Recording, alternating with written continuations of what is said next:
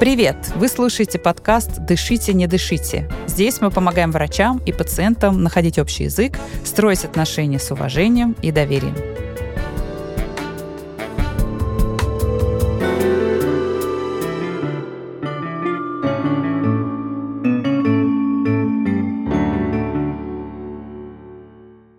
Меня зовут Анна Сонькина-Дорман, я врач-педиатр и специалист паллиативной помощи и создатель медицинской школы сообщения.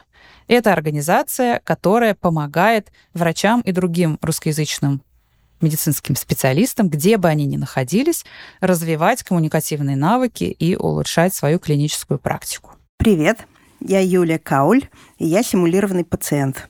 Это значит, что я помогаю нашим врачам на наших очных курсах и гостям подкастов в студии отработать на практике разные коммуникативные навыки и техники. Тема этого эпизода — консультирование пациентов с психическими расстройствами, а также роль эмпатии в медицине. Она показала мне средний палец и вышла из кабинета. Я слышу их э, голоса, они оба со мной разговаривают. Ну вот это доверие, конечно, такое, оно прям... Я не хочу этих детей тоже потерять. А что, собственно, происходит? Совсем скоро вы узнаете, что это был за диалог, а пока познакомимся с нашей гостьей. Добрый день. Э, меня зовут Лейла Наджи. Я врач-акушер-гинеколог. И сегодня, я думаю, в основном я в таком качестве приглашена.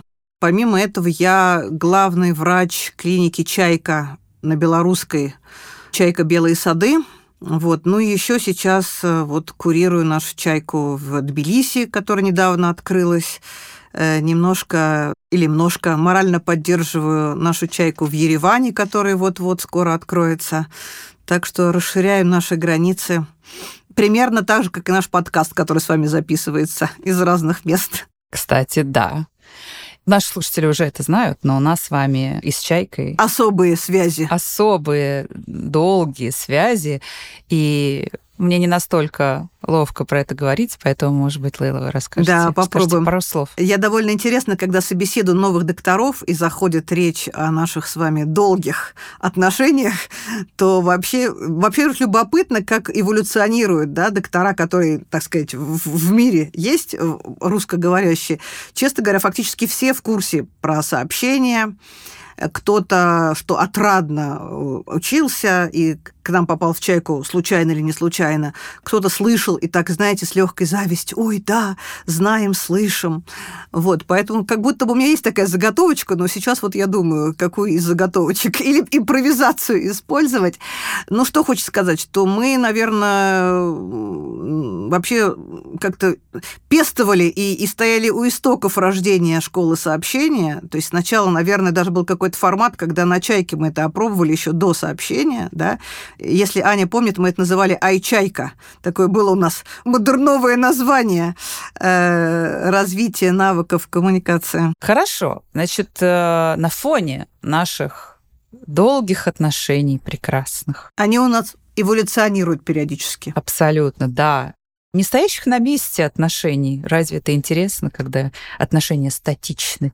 Они должны эволюционировать, меняться, расти. И вот на фоне того, как мы вместе растем, сообщение и чайка, что вам, Лейла, интересно было бы сегодня? Вы знаете наш формат. Разыграть, рассмотреть, обсудить. Я бы пару слов еще сказала про эволюционирование отношений, если позволите, раскроем некоторые тайны наших все-таки явных отношений.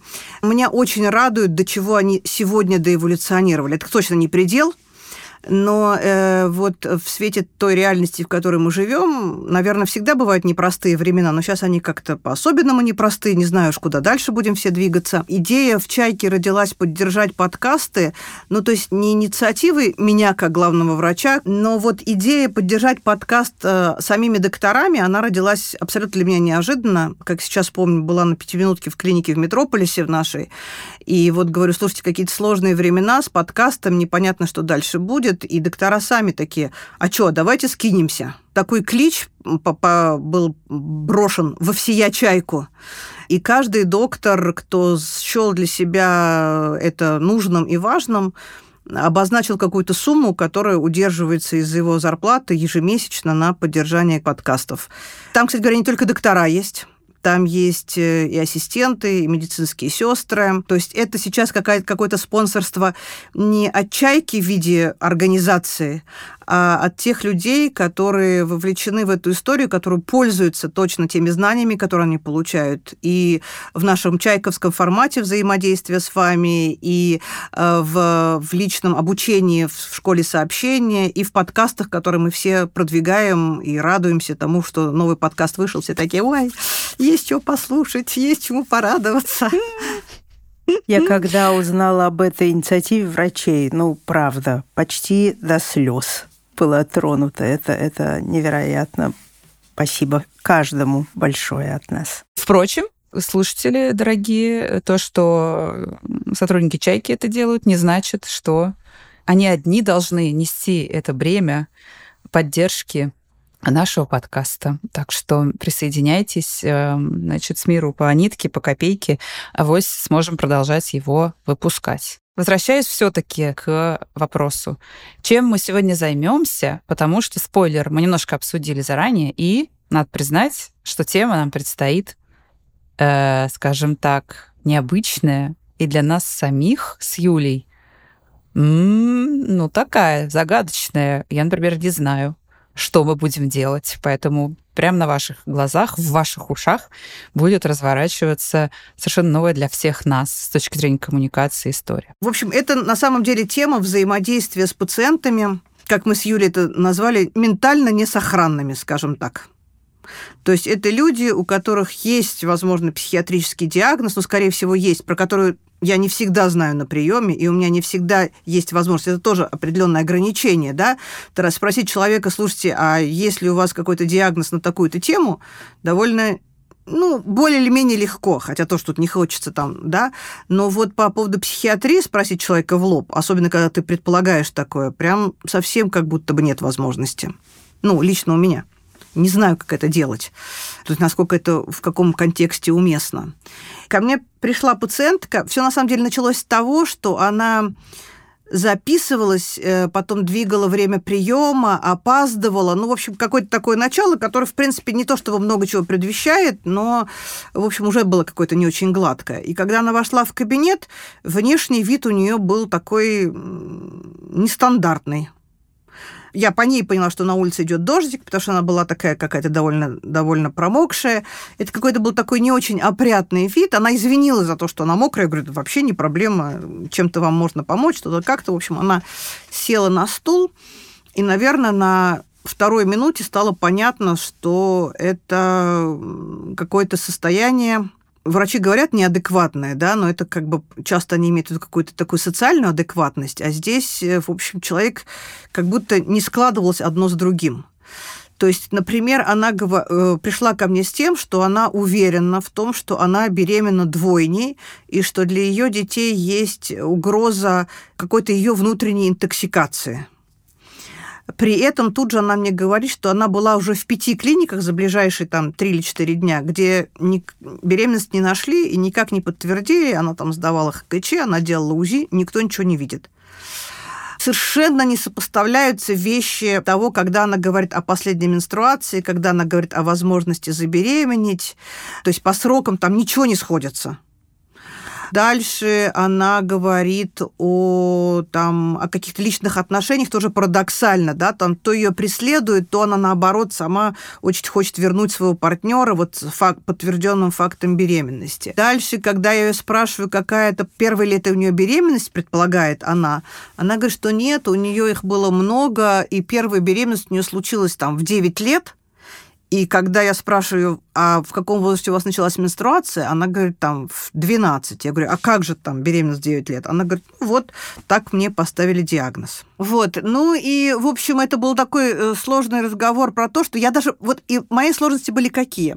Думаю, так, наверное, надо как-то подыграть этой истории про то, зачем она ко мне... Я несколько раз ее возвращала, ну вы же понимаете, я гинеколог, мы же с вами сейчас тут про беременность. Смотрите, вы там вот несколько делали исследований, они не показали беременность. Она говорит, да. Я говорю, ну да, допустим, если беременность есть, и она прям возрадовалась, она говорит, как я рада, что вы такое говорите. Они все мне как бы там, ну, опровергали эту идею. Мне уже так спокойно сейчас с вами. Я говорю, ну, давайте еще раз. То есть, конечно, мы можем допустить, что там анализ был недостоверный, что что-то там не так там в лаборатории посмотрели, сделали. Мы, в принципе, можем повторить ХГЧ с вами анализ. Она говорит, когда можем? Я говорю, да можем хоть сегодня. Тут она мне говорит, сейчас «Э, я тогда выйду покурю и вернусь. Я говорю, вы переживаете, вы волнуетесь перед сдачей анализа, вам страшно? Она говорит, нет, просто если сейчас покурю, у меня повысится уровень янтарной кислоты в крови, и тогда это резко повысит результативность, там ХГЧ будет виднее. Ну и плюс само желание что-то такое сделать, чтобы повысить вероятность, вероятность того, подтверждения что... беременности. Понятно. То есть по какому-то набору реплик в ходе расспроса вы понимаете, что ну либо человек ну, мне кажется, нет никакого либо. А, впрочем, может быть, психиатры бы нас как-то поправили, с нами бы не согласились, но мы, как не психиатры, э, сделаем такое заключение, что очевидно, что есть какая-то искаженная картина реальности, какое-то когнитивное нарушение, в общем, какая-то большая психиатрия с бредовым расстройством каким-то, как уж это ни называлось бы. И вы это видите, распознаете во время общения, расспросы и общение, и как вам из этого выпутаться, по сути, вопрос, да? С одной стороны, как как бы ну, закончить и дать ей какой-то ответ, который ну, ее удовлетворит. Вообще, как из этого выбраться для меня даже вопрос большой. Но и э, мы, когда готовились, вы рассказали немножко про то, что, ну и как бы чувствуется ответственность за судьбу человека, потому что она все-таки же у вас на приеме, как у доктора, Правильно я поняла вас, что не просто как бы это закончить и от нее отделаться, но как все-таки и помощь оказать? Мне, во-первых, оценить сложно степень как бы вот этого вот ее дальнейшее поведение и как это может отразиться просто вот на ее там уровне дальше, усугубление ее этого психического состояния, да, э, там в конце концов опасности для нее же самой этого состояния или там э, для кого-то. То есть я здесь точно не эксперт, мне не хватает здесь знаний и пониманий. Она пришла ко мне с чем-то, как ей кажется, сущностным, но на самом деле ее проблема не в этом, а в другом, в том, в чем я некомпетентна. Хорошо. К этому моменту вы как бы сделали для себя это заключение такое в голове, что она нездорова, и переходите к той части, где вы хотите ей помочь, что-то такое, не понимая, как глубоко зайдет ваш зонд, все-таки хотите попробовать добраться до какого-то места в ее сознании, да, где она может услышать и откликнуться. Ну и что я считаю, наверное, для нее единственной помощью, которую я могу предложить, и, как вы правильно сказали, закончить свою часть взаимоотношения. Да, мне это нравится очень, кстати, потому что я так небрежно сказала, как закончить отделаться, а вы так это здорово перефразировали, более как-то этично и симпатично, просто завершить свою роль вот в этих отношениях, свою роль в том, что я могу для нее вообще сделать. Окей. Я здесь вот еще два слова скажу. Это мне кажется, знаете, как вот доктора часто привычно сказать, это не мое. Мы как-то с вами даже это, помните, обсуждали, что врач может сказать, слушайте, э, ну вот вы пришли не по адресу. Ну, то есть не так, конечно. А сказать, смотрите, давайте мы исключим то, что вот как бы казалось бы, но если здесь гинекологии нет, то дальше мы как-то куда-то двинемся да, там, не знаю, кому я вас отправлю, к гастроэнтерологу, к неврологу, к эндокринологу, там, не знаю, к травматологу. То есть есть у меня какой-то букет разнообразных коллег, которым можно направить, если я вижу, что это не проблема, с которой справляюсь. И здесь, в общем-то, такая же история. Но черт побери, такая же, да не такая же. Да. Хорошо. Будем разыгрывать тогда. Прямо начнем с того места, где вы ну, какой-нибудь условно, ну, смотрите, или обращайтесь угу. с ней по имени, а имя угу. у нее, собственно. Меня зовут Дарья, но я хотела бы, чтобы ко мне обращались Инесса. Тогда представим Москва, Бабье лето, Белорусская, Белые сады. Лейла сидит перегруженная, потому что у нее, значит, запись э, валится просто от пациентов, которые хотят ее увидеть, и к ней заходит Инесса. У нее сразу какой-то вид тревожащий. Она мокрая из-за дождя. Представим, что она тут сидит, Юля перевоплощается, уже прошла большая часть консультации, и Лейла, как же вы будете из этого выкручиваться? Поехали. Инесса, Хочу сказать, что все, что вы мне рассказываете здесь, я прям прекрасно понимаю, что эти все симптомы вы чувствуете, и вы беременность ощущаете. Вы много раз мне рассказывали подробно про признаки, про ваши ощущения. Другое дело, что у нас объективно пока подтвердить мы это ничем не можем. Вы были в нескольких клиниках до нас. Я вот вам предложила вариант, возможно, имеет смысл для вас повторить анализ на ХГЧ, и мы это можем сегодня прямо сделать. Да, да, да, да. да Просто прекрасно. сразу хочется сказать, да. что вероятность того, что мы там что-то увидим из-за того, что вот уже какие-то исследования были и сроки, которые вы предполагаете, прямо невелики. И мне э, видится здесь, что чтобы вам помочь и э, справиться с, вот, с теми тревогами, которые у вас есть, и переживаниями вашими, мне понадобится помощь коллеги. Прекрасно, прекрасно. Зови, зовите всех, кто способен как раз увидеть, э, понять. Помочь. Помочь. Да, да те врачи, которые не могут не помочь, не увидеть, не осознать, угу. в чем моя ситуация, совершенно не, не нужны. Я поэтому к вам пришла. Как думаете, о какой специальности я сейчас говорю? Кто сможет нам с вами помочь в этой ситуации? А, это вам виднее, кому вы доверяете из коллег, э, кто, э, может быть, э, эндокринолог, не знаю, но... Нет, мне... не эндокринолог. Еще какие версии? Ну, ваши коллеги, гинеколог-акушер, кто, кто? Ну, гинеколог я, проблем, да, гинеколог я, и тоже, видите, как бы я свою часть вот... УЗИ, УЗИ, угу. кто, кто это вот УЗИ, э, кто делает, да, как доктора УЗИ, ультразвуковой диагностики тоже. Вот вы мне показываете протокол вчерашний, да. и у вас здесь ничего не, не, на, не нашли? Такие доктора там, я поэтому к ним угу. больше не, не ногой. Вот, угу. я знаю про вас, э, хочу, э, угу. чтобы, чтобы вы все посмотрели и, наконец, мне сказали, услышали. Угу. То, что эти э, ш, никто не видит, никто э, не, не способен понять, но что, что я должна отвечать своим детям. Я слышу их э, голоса, они оба со мной разговаривают, и э,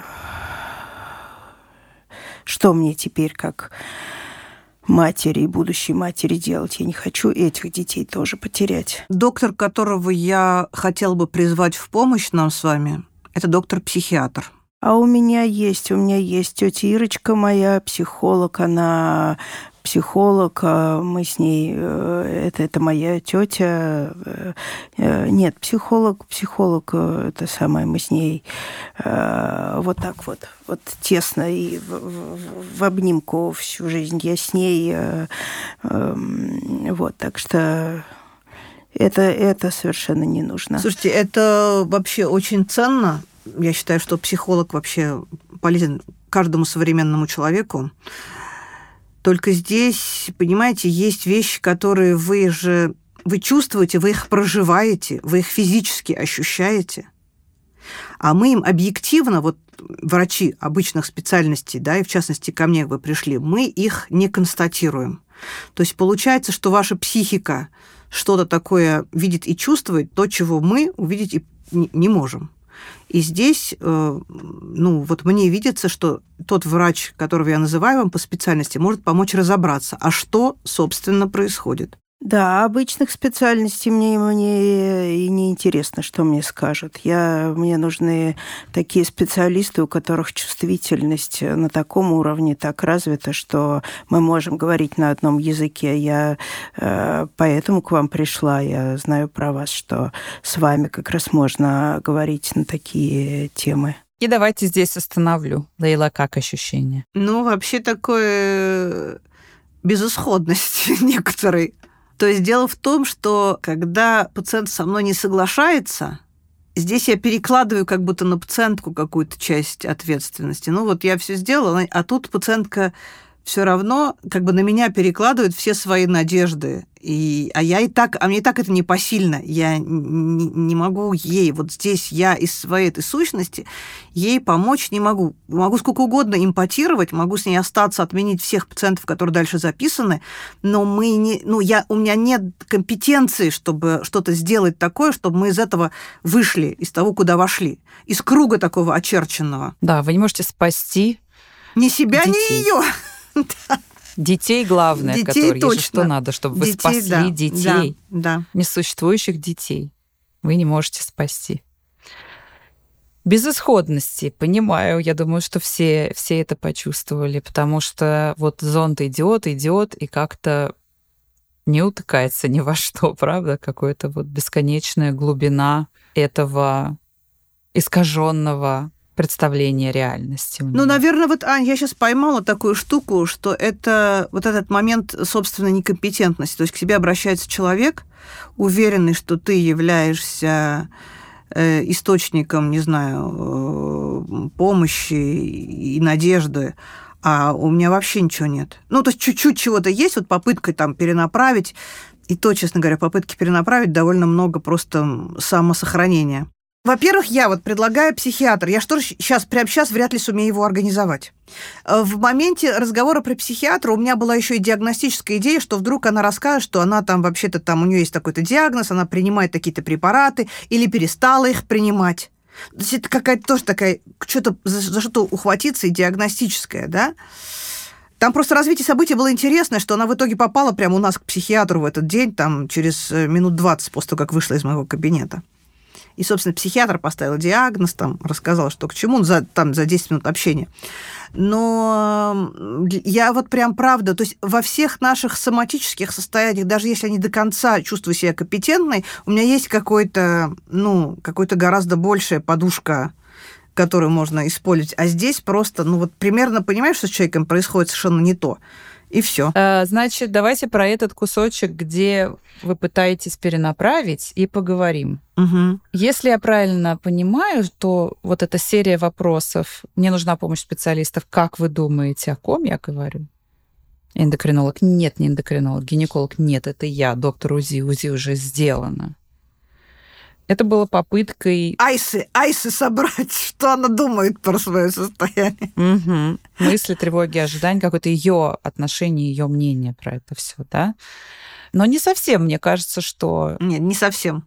Да, что это не просто чувствуете ли вы, что нужна помощь других специалистов? Да нет, и это на ваше усмотрение. Вот это были бы ее мысли. А вот тут все-таки вы очень как будто очень прицельно хотите подвести ее к правильному ответу, чтобы она как бы догадалась, что вы имеете в виду? Я думаю, я хотела смягчить э, каким-то таким интерактив, ну, как бы ее взаимодействием, то, что я ей выдам. То есть я не могла ей сразу сказать, слушайте, похоже вам к психиатру. На что это направлено? Такое ощущение, что было ожидание того, что когда вы спрашиваете, нет, кого еще я могу иметь в виду? Нет, кого? Что она сам, ну, как бы, что это, что вы ждете таким образом, что она сама скажет, ну, ну а что, психиатр, что ли? Я думаю, что я скорее хотела, чтобы она перебрала и поняла, что некому, ну вот как бы вот нет-нет, да, то есть если такой вариант, и в ее случае. И когда я ей потом на блюдечке преподнесу что-то, что да, она такая, ну, как бы за него, наверное, возьмется и, может Понятно. быть, как-то согласится. Но мне так кажется, что вот у меня скорее такая была форма. То есть такую интригу создать. Ну, это вовлечь, нет, это как, нет, бы, как будто нет. вовлечь ее в это, что не я такая, я директивно говорю, идите к психиатру, давайте с вами порассуждаем, а кто бы мог здесь помочь?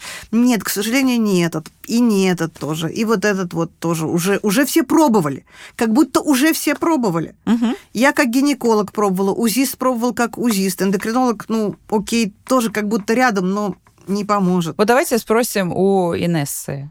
Как Инесса понимала и чувствовала, что вот означает и для чего вообще вот этот кусочек этого разговора был? У меня как-то менялись представления о том, для чего это все у нас вот этот вот фрагмент разговора, потому что вначале мне казалось, что вы хотели пригласить э, коллегу, кто тоже мог бы участвовать вот в этом подтверждении беременности моей. Я э, вам доверяю, согласна, зовите всех, как угу. говорится, кто, угу. кто мог бы нам пригодиться в этом деле. Потом я просто потеряла какую-то логику, что мы перебираем. Я подумала, может быть, те, у кого я уже была, в общем, как-то я что-то запуталась, как-то мне и самой было непонятно, чего вы ждете от, от меня. И если не вот э, все вот эти вот специалисты, у которых я уже была и, и которых я имею в виду, то э, о чем мы говорим вообще, о ком? И даже когда вы сказали психиатр, она все равно не понимает, что вы имеете в виду. Ну, это, наверное, про психолога, а психолог у меня уже и так есть. То есть вы как будто угу. готовите ее к чему-то, а она не готовится. Это все не помогает ей. Когда вы ей скажете, это все у вас в голове, это все ваша психика придумала, а беременности у вас на, на самом деле нет, ее этот предварительный разговор к этому никак не подготовил, потому что она а потенциально, честно говоря, может быть, сейчас этого не было, но потенциально еще это может еще больше встревожить. Потому что вот этот саспенс, а что же вы имеете в виду, а что же вы имеете в виду, оставляет как бы пространство в течение этого угу. времени для бурных фантазий. А что она имеет в виду? А почему я не могу догадаться? Двоечница, двоечница. А может быть, я глупая, что я не догадываюсь? Угу. Абсолютно, да. Или может уже начать закрадываться. Может быть, она говорит про психиатра, угу. и она тоже мне не верит. Но при этом это тактика, которую мы очень часто видим. Когда врач хочет что-то вот сказать, но не решается это прям, угу. как вы сказали, директивно сказать. И выбирает вот такую тактику вопросами, как будто бы приблизить в общий угу. какой-то ответ к правильному. И ну, это такая немножко манипулятивная стратегия, и она наверняка используется в каких-нибудь вариантах психотерапии, я думаю, да? Это какое-то такое. А что? А если еще подумать? Угу. У меня, по крайней мере, со мной так моя психотерапевт делает. Это единственное, что угу. мне не нравится в том, что она делает. Она говорит, так, и вот это все как называется? Как в школе. Я думаю, э, блин, ну вот так вот не совсем. А может быть, вот так вот? Нет, о чем я сейчас думаю? это такое именно догадайся, о чем я сейчас думаю. И это действительно как в школе. Вот. А, и часто мне хочется, и мне надо дать ей этот фидбэк, конечно, мне хочется сказать, так же, как я говорю сейчас на занятиях, когда вы хотите что-то сказать, скажите это. Когда вы знаете ответ на вопрос, не задавайте этот вопрос. Зачем задавать вопрос, если вы уже знаете на него ответ? Потому что пациент не понимает, что вы делаете. Так что с точки зрения именно техники. Но интересно, что если вырезать этот кусок, просто если бы мы могли так смонтировать, его вырезать, то то, что вы сделали до, и то, что вы сделали после, мне кажется, было очень эффективным.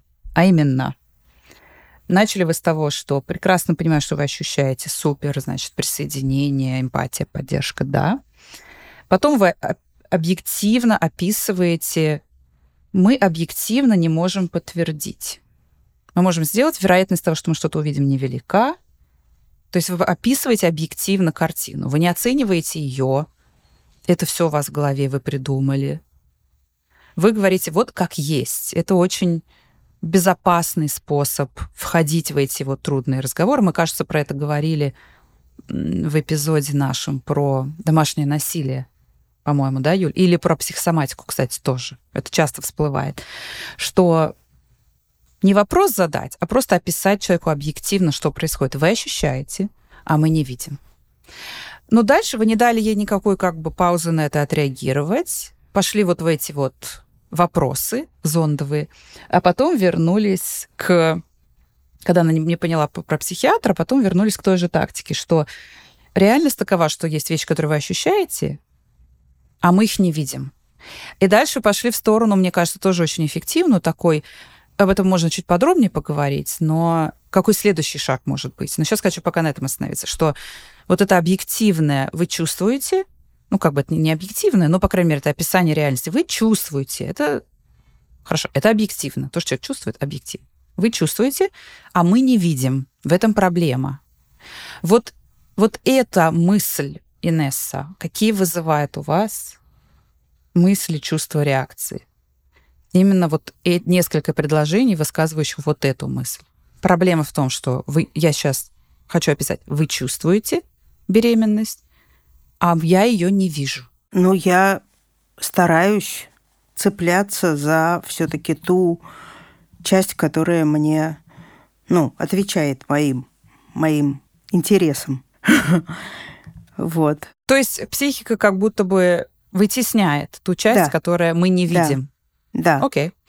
Мне самое главное, чтобы в этот момент не возникало чувства, они мне не верят. Нет, у меня не было такого, потому что я не слышала ничего от Лейлы такого прям явно противоречащего моей какой-то картине. Все, что, ну, я, я много каких-то э, слов и выражений таких как бы поддерживающих, Мгм. да, слышала, и, и это на первый план выходило. Да, и не было в этом конкретно, не было там какого-то обвинения, вы все придумали, не было Да, там или какой-то оценки, от- да. обесценивания, а, не занимайтесь ерундой, не говорите глупости, я не знаю, или вам давно пора к психиатру. Ну, то есть ничего такого не было, а было просто описание.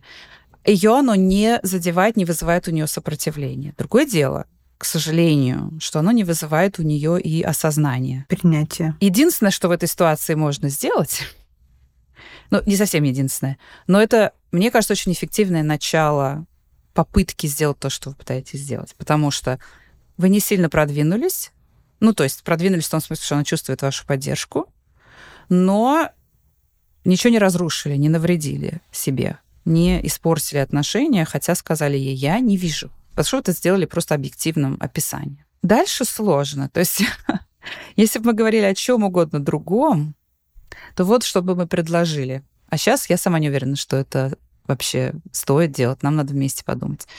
Но вот если бы это было, например, вот когда мы говорили про психосоматику, то мы как предлагаем? Вот объективно вы ощущаете то-то и то-то, а мы не видим никаких проблем, которые могли бы вызвать эти симптомы. Это объективное описание. А следующим шагом было бы поделиться мыслями. Я думаю, что это может быть связано с э, определенным видом расстройства э, психики, которое мы часто видим, называется оно так-то, там, так далее. Я думаю, а, у меня есть предположение, и именно о механизме, не о том, что я предлагаю такого специалиста, потому что откуда вдруг этот специалист взялся, а вот что я вижу, вот что я думаю, и как мне кажется, что это значит, а потом уже приходить к решению, что делать. То есть в этой ситуации сейчас, конечно, так не, не, не произойдет никогда. Ну, или, по крайней мере, не, трудно представить, что это может произойти так просто, но вот вы чувствуете беременность, а ее у вас нет. Так. Я пытаюсь понять, что происходит, и думаю, что это может быть проблема с э, вашей психикой, потому что бывают психические расстройства, при которых люди чувствуют то, чего на самом деле нет. Так, и что? И я думаю, что психиатр мог бы помочь, про- проведя диагностику, чтобы понять, в этом ли действительно, такая ли действительно ситуация, и как это называется. Есть в этом, ну, то есть это понятно, когда так, это просто я описываю, а мы не разыгрываем. Мгм. Мне кажется, да. Меня даже было какое-то свое слово, ну, что типа даже не, не что это вообще утверждение такое, а что э, ну, по моим ощущениям, или что такое, по моему предположению, Да. ну, как-то такое вот, что Абсолютно. я не беру на Да. себя истину в последней инстанции, а я в Супер. конкретно этой ситуации э, вот так это чувствую и вижу. Мгм. И абсолютно, да, вплоть до того, что... и- Или даже я переживаю, или я боюсь. Это еще более как бы располагает, потому ну, что я боюсь, нет, переживаю, боюсь, как будто негативно накладывает отпечаток, что Ну, она тоже будет я бояться. со- Да. да, да, Да, да, конечно, да, мне бы очень да. хотелось вам помочь, и потому как я себе это представляю, э, и как у меня это срастается в какую-то систему понимания, похоже, что когда мы не видим вот этой вот объективной реальности, при этом вы реально все это чувствуете, это лежит на стороне психики. А не, Вот. а не, не вот Да. физических как бы симптомов и тела. Да. И тут вот кто врач, который может помочь с этим, это психиатр. И мне кажется, что когда вы говор- называете проблему, а не врача, в этом больше логики. Потому что если вы сразу говорите, если начать с того, что вот, вот объективная реальность, поэтому нам нужен психиатр, то у человека Да. остается много интерпретаций о том, почему именно психиатр, что этот психиатр будет со мной делать. Психиатр, потому что вы думаете, что я все ну, это придумала. без объяснения Психиатр- прям. Это без объяснения да, психиатр, получается. потому что вам нужен кто-то, кто меня свяжет по рукам и ногам и засунет в психушку. А если мы предлагаем какое-то объяснение, это может быть что-то с психикой, тогда как бы разговор о том, психиатр или не психиатр, он как бы уже следует Логичный. за этим логичным шагом. Вот. Так бы мы обычно предложили. Почему я говорю, что я не знаю, насколько это реалистично? Вот почему. Насколько я помню, когда мы изучали психиатрию далеко давно в институте, отличительная черта и диагностический критерий вот этих, я уж не знаю, правильно ли уже так говорить или нет, может быть, вся терминология поменялась, но психотических расстройств, психозов, это отсутствие критики. То есть отличительная особенность это то, что пациент не примет информацию о том, что он болен. А, это то, что и делает бред бредом. Да? Она не приходит и не говорит, я беременная, а может быть нет. Даже не знаю, вы мне скажите, потому что у меня все время навязчивые мысли про это а она конкретно в это, это прям, потому он и бред, что человек не может быть переубежден. И нам, конечно, не хватает здесь психиатра, чтобы подумать, а как вообще в реальной жизни, вот какая идеальная ситуация, чтобы человек с таким мышлением попал таки к психиатру. Потому что, насколько я себе это представляю, в реальности это происходит, наверное, только тогда, когда начинается какое-то причинение вреда. Или ну, себе, или родственники, или, или родственники как-то приводят прямо вот, э, наверное, на... Приводят за руку. Ну да, да, проявляют и, инициативу. Находят способы, угу. ну, находят способы прям насильственно чего-то, потому что как привести... Тут, понимаете, как бы близкого человека даже сходить маммографию сделать, потому что ты заботишься о ее здоровье, трудно против желаний, да, а человек с психическим нарушением, вот как? Я помню моего дедушку, когда надо было, у него деменция началась диагностировать, это было ну, невозможно. Потому что врач приходил даже домой, он просто отказывался с ней разговаривать. Поэтому диагностика шла по описанию родственников, а таблетки давались ему втихаря в смеси с другими таблетками. Вопрос, насколько это этично, оставим за скобками, не знаю. Не мое было решение. Да? Поэтому у меня вообще стоит вопрос, не слишком ли амбициозно а, для консультации у гинеколога задача добиться того, что пациентка согласится пойти к психиатру.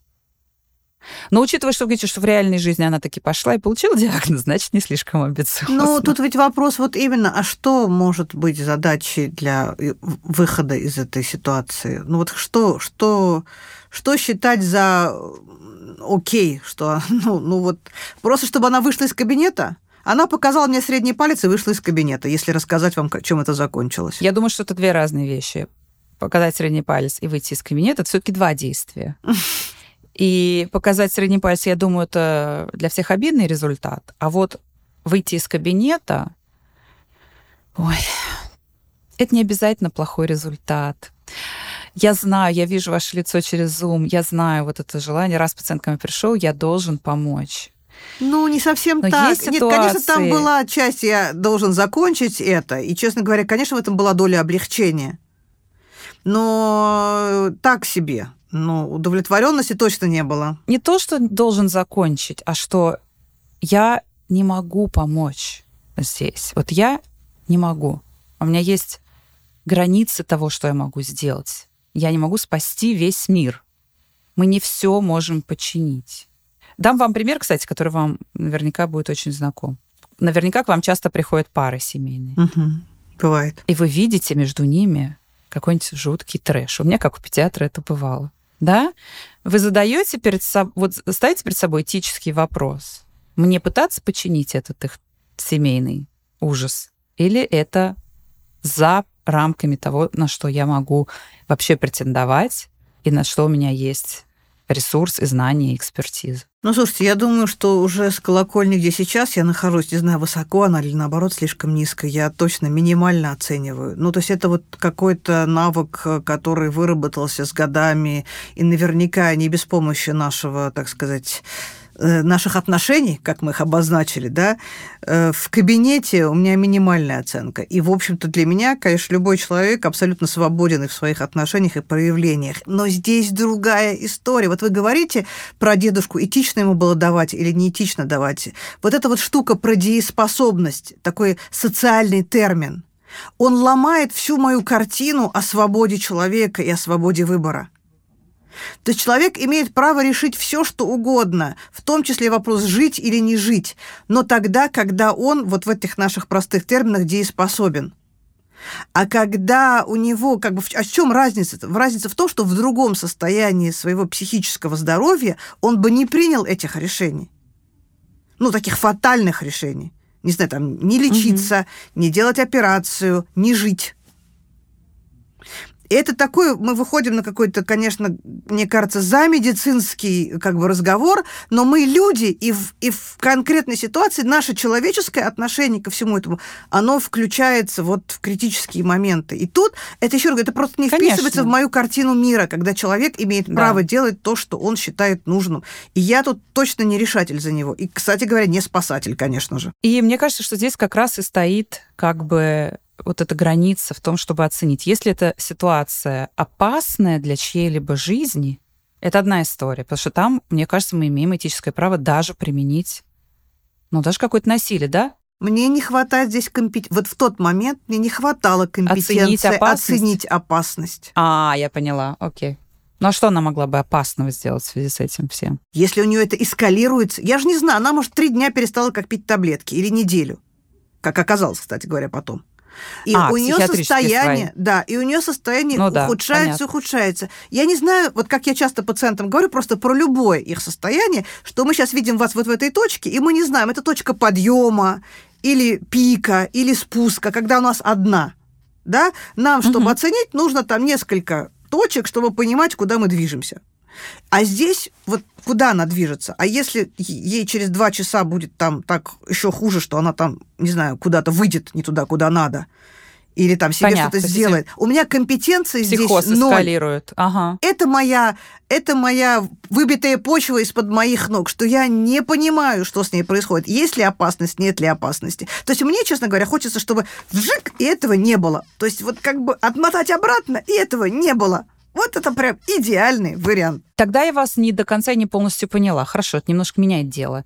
То есть не просто вы хотите там поставить ей диагноз, чтобы она поняла, что у нее нет беременности, поставить психический диагноз, а вы хотите вам тревожно, что у нее сейчас может нарасти психоз, сейчас галлюцинации, и э, что-нибудь страшное с ней произойдет. В том числе. Наверное, это самое важное. И вы это хотите предотвратить. Супер. Тогда мы потеряли одну маленькую деталь. То есть а, не маленькую, но важную. Мы проговорили, вот объективно, вот что. Вы чувствуете, я не вижу. Как я себе это представляю, это может значить, что ваша психика, может быть, здесь что-то условно утворяет. А дальше мы потеряли кусочек такой, как я переживаю, что если это ваша психика, я переживаю, как бы это ни ухудшилось, и не привело к каким-то опасным для вас последствиям. Вы хотите ее к психиатру сейчас не чтобы ее разубедить в беременности. Теперь я поняла. Мне так сначала казалось, что вы просто хотите, чтобы она поняла, что нет беременности и пошла себе жить счастливо. А вы хотите предотвратить опасные ситуации для нее значит, это ваше переживание в большей степени, как сам факт того, что это у нее в психике. Ну, глобально, конечно, это важнее. Ну, то есть это само по себе включит. То есть я хочу отдать ее тому специалисту, который оценит ситуацию, там разберется, поможет, да, и предсказание какое-то, ну, как бы какой-то предсказуемость, да, того ее состояния, и, соответственно, ну, с беременностью уж там... Угу. Как это бы само собой, как бы это, это побочный эффект того, что если она стабилизируется, то и здесь все подрассосется. Вот тогда что я бы предложила? Объективно вот что. Это может быть при таких вот расстройствах психики. Я переживаю, что если это так, вам может стать хуже. Я бы предложила вам поговорить с психиатром, чтобы это проверить. И все это понимаешь, что это может не привести ни к какому результату. Но, по крайней мере, вы попробовали, не поссорились, и она, если ушла, то без некрасивых жестов. Мы можем попробовать. Инесса,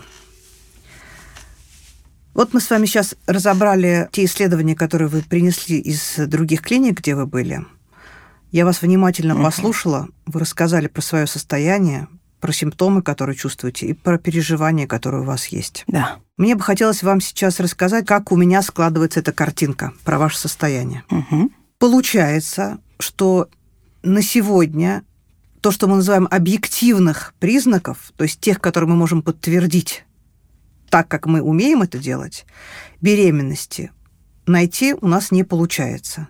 То есть мы подтвердить беременность с помощью ультразвука, анализов не можем. Но э, есть объективные голоса этих детей, да, я, я их уже сейчас ни с чем не спутаю, а я их объективно слышу, может быть, они еще пока не видны на угу. ваших исследованиях и на картинках, но, но я уже вот не спутаю, там есть и мальчик, и девочка, и э, у нас уже такая связь э, существует. Это мои дети, э, поэтому, собственно, собственно, объективно вот вот подтверждение Понимаю. мое. Понимаю, слышу, и именно про это хочется сказать.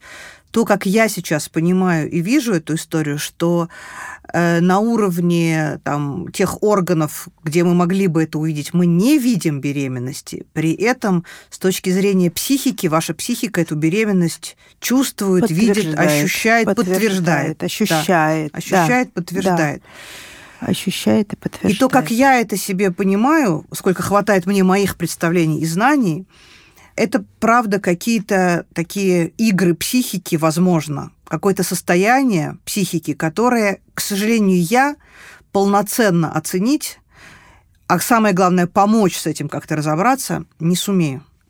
И мне для этого понадобится помощь специалиста, психиатра, который именно этим занимается, который поможет понять, а что, собственно, с вами происходит. И самое главное, поможет в том числе и мне, потому что у меня есть тревога по поводу того, что ваше состояние может ухудшиться и быть причиной прямо реальных угроз для вашей жизни, здоровья. А, а тревожиться не надо. Тревожиться не надо, тревога не, не помогает, она только ухудшает чувствительность и, и э, нас как-то не, не дает нам развивать эту, эту нашу сторону. Э, поэтому, поэтому я как раз э, благодарна, что вы, что вы э, тоже, мне кажется, в принципе, мож, могли бы даже и может быть, не сегодня, а там через, когда я к вам приду, еще через неделю, например, тоже, может быть, вы как-то можете услышать, что я говорю, и э, эти голоса. Вот кто, кто э, у кого действительно уже на такие тонкие э, слои может э, подняться и слышать это, вот э, с кем я могу э, поговорить, потому что у меня есть потребность услышать еще от кого-то, что да, что я... Э, понимаете меня? Понимаю.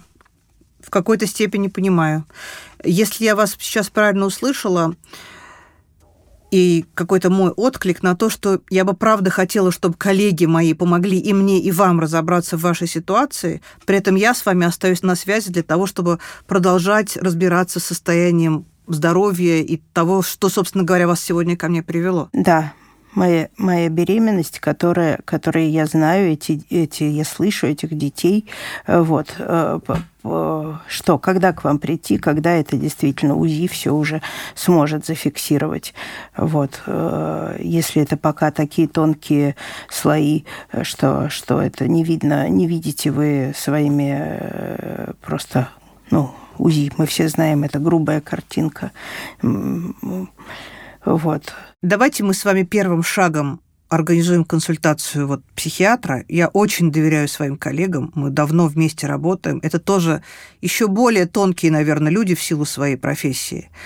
Услышим мнение получим рекомендации, получим понимание состояния, и дальше будем двигаться уже в соответствии с этим. Я с вами на связи, не потеряюсь, мы договоримся, как дальше да. встретиться и действовать. Но только но только это должна быть, конечно, женщина, которая может понять меня как женщину, и у которой вот чувствительность развита так, что, что я могу с ней говорить о таких вещах. Да, так и сделаем. У нас есть. Ни один мужчина этого не может понять и э, прочувствовать. Хорошо, так и сделаем. Хорошо, хорошо. Остановим здесь. Как ощущения сейчас? Мне грустно очень. Угу. Почему? Спасатель, наверное, включается. Хочется помочь. Угу. А как будто не получается, да? Ну, вот это доверие, конечно, такое, оно прям, ну, как ребенка, которого ты куда-то там отправляешь в лагерь, и там что-то расскажешь, там будет хорошо, а там фиг его знает, будет хорошо или нет. Да, я помню это ощущение. И когда в хосписе работала, и были люди с, ну, и шизофренией, просто с бредом из-за метастазов в головной мозг. И в педиатрии потом, и в БАС вот это ощущение беспомощности перед психическим расстройством. Я его помню хорошо ну, очень. Я думаю, что это самое, честно говоря, для меня такая ну, вот мы с Юлей Самое, когда-то, мы с да. Юлей когда-то ходили на разборы, и это трудно очень принять. Это самое. Для меня тоже всегда, мне всегда, когда говорили, как ты вот в паллиативной помощи работаешь, это же какое нужно. Я говорю, а в психиатрии? Вот честно, в паллиативной помощи понятен результат, для чего все это, а в психиатрии как? Ну и потом, правда, если все, у кого есть среди знакомых э, люди, вот, я не знаю, с шизофренией, это же вот просто находиться рядом с этим так тяжело. Как же это ужасно грустно. И насколько же этим людям трудно жить. Вот. С точки зрения коммуникации, произошло именно то, что я и думала произойдет, потому что мы можем сколько угодно эффективную стратегию выбирать с точки зрения всего, что мы знаем о процессах. Если сейчас это как бы препарировать и разделять на кусочки, то Инесса, вот, вот вы чувствуете, а я объективно показать никак не могу. У нее вроде бы не пропадает от этого доверия к вам, да? Не пропадает. Не пропадает. Нет. Когда, когда вы говорите, что вот э, я так представляю, что вот бывает, и может быть, это вот какие-то, как-то вы так интересно сказали, причуды психики или что-то Игры такое. психики. Игры психики.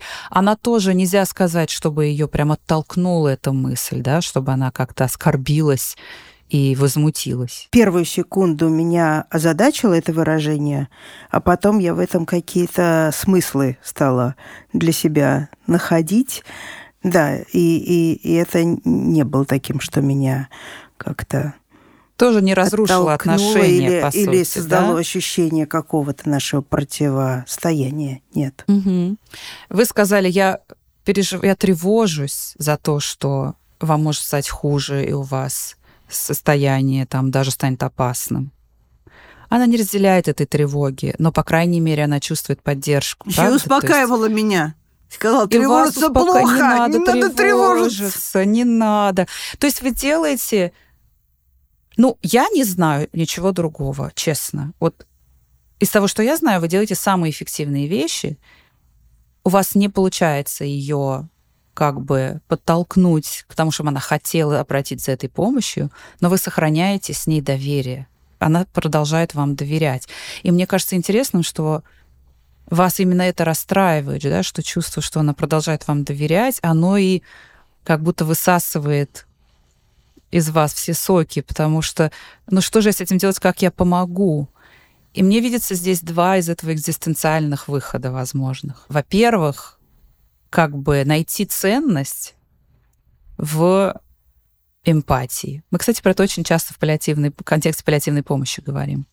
Когда люди, работающие вот с такими тяжелыми ситуациями, говорят, ну я же никак не помог.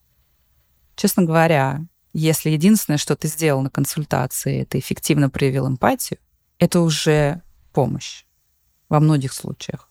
То есть представьте, да, она была уже у нескольких гинекологов, ей все сказали, ничего нет, вы придумываете, а тут она была у вас, и вы такого не сказали.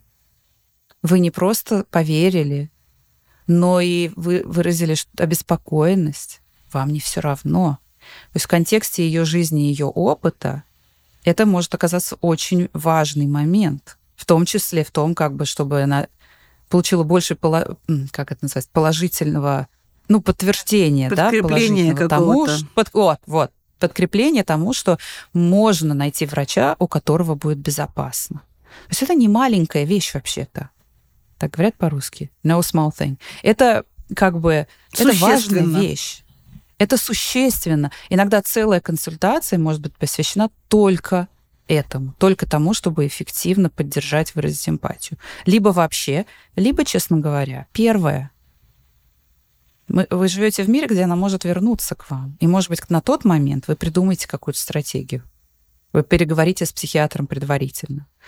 А, подумаете, вот на какие конкретные вещи я могу ей указать, там, или, может быть, мы придумаем какой-то, я не знаю, хитрый способ мягкий, или мы так спланируем, что психиатр тоже присутствовал вместе со мной.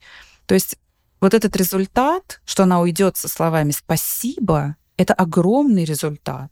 И это доверие, которое вам сохраняется, это, ну, это хорошая вещь, потому что даже ребенка, которого вы отдали в лагере, не факт, что там все будет хорошо, не факт. Но ему надо учиться жить свою жизнь. Но факт, что если что, вы приедете, заберете. Если это будет травматичный опыт, оказавшись потом дома, этот ребенок получит все объятия, все, э, все утешения и все, что может быть, да? Вот это чувство, что я ухожу в мир, и там может быть страшно, и там действительно страшно, но у меня есть мама. Или у меня есть... Э, Опора. Лейла, моя, моя доктор Лейла. Волшебники вы тут собрались. От волшебников слышу. Вот я хотела именно это сказать, да. Да, кто мог подумать до чего мы в нашем подкасте вообще дойдем. Докатимся, докатимся. Нет, я тоже хотела сказать. Соответственно, получилось о том, как можно пробовать предлагать людям а, версию о серьезном психическом расстройстве, но при этом понимать, что эти способы могут не привести к такому результату, но, по крайней мере, сохранить хорошие отношения. А еще, что сохранение отношений и доверия — это огромная ценность сама по себе. Спасибо большое. Буду копить э, какие-нибудь интересные кейсы и ожидать от вас приглашения как-нибудь еще. Всегда с воодушевлением.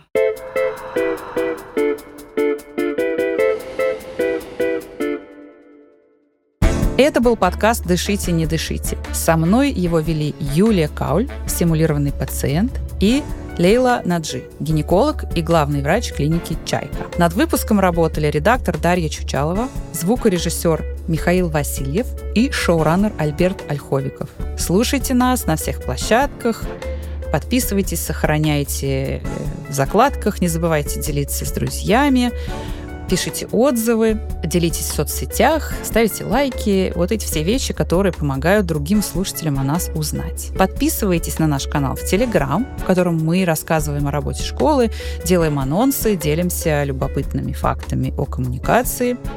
Ссылка в описании подкаста. А также берите пример со второго отряда, то есть с клиники «Чайка», и поддержите наш подкаст через страницу на Boosty. Там можно оформить подписку и поддержать нас в том числе регулярным платежом. Мы очень хотим, чтобы этот подкаст продолжал выходить, и ваша помощь будет очень ценна в этом. Спасибо, пока. Всем до новых встреч.